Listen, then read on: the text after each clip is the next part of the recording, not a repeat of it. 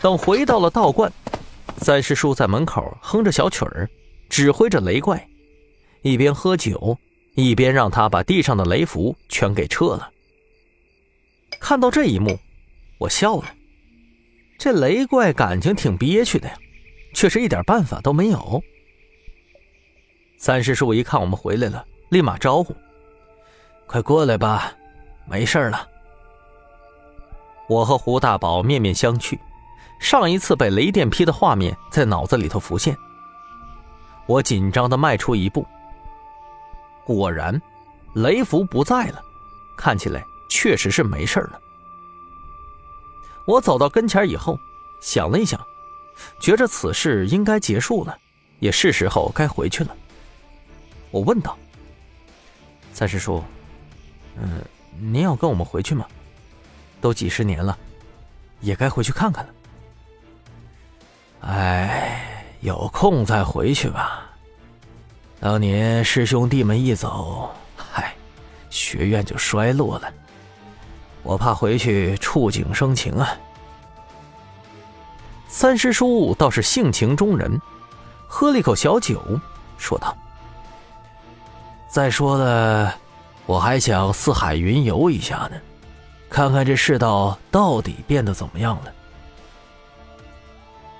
我想了想，也不想勉强他。每个人都有自己的选择。三师叔性子不拘，虽有心机。但是也是豪爽之人，我好心提醒他说道：“好，师叔，您老自己的选择我们尊重。不过出去的时候啊，您还是换身行头吧。”三师叔显然有点迷茫。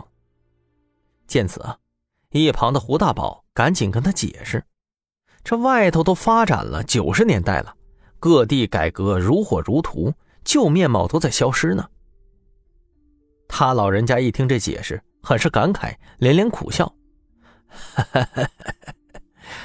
看来我是真落伍了。十三呢，回去给我弄个电话呗，到时候哎联系我就行。”我点了点头，算是答应下来。外头的雷怪忙活完以后，一屁股坐在地上，神情落寞。这家伙成了阶下囚了。哼，那也是自找的。胡大宝走了过去，丝毫没有害怕。雷怪啊，我跟你说，你得感谢我们三师叔，要不然早就魂飞魄散了，知道吧？雷怪白了他一眼：“我没有三魂七魄，山精只有精魂。”这家伙非常不忿呢，又不敢冲着三师叔，所以呢，就坐在一旁摸着自己的孩子。